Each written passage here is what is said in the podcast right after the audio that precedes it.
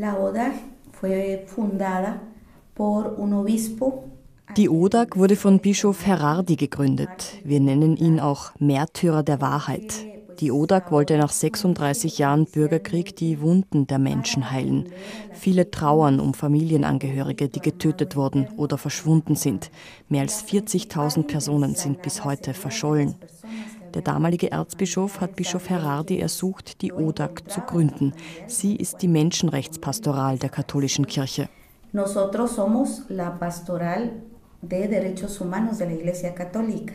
Die Sozialpädagogin Roxana Coronado arbeitet im Menschenrechtsbüro der Erzdiözese Guatemala, das kurz ODAC genannt wird. Wenn man die Wunden nicht heilt, wird es nie Frieden geben, zitiert sie Bischof Gerardi. Er versuchte die Menschen nach dem von 1960 bis 1996 wütenden Bürgerkrieg miteinander zu versöhnen. Dafür war es notwendig, die Geschehnisse umfassend aufzuarbeiten.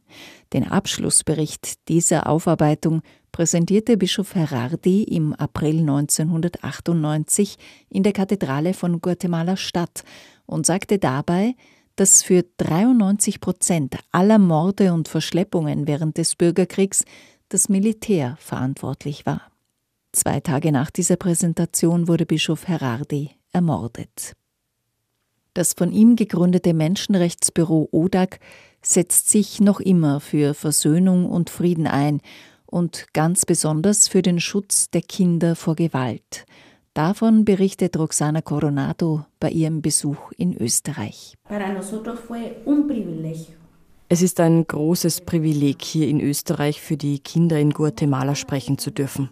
In vielen Workshops haben wir gemerkt, wie sehr die Kinder hier in Österreich berührt waren von der schwierigen Situation der Kinder in Guatemala.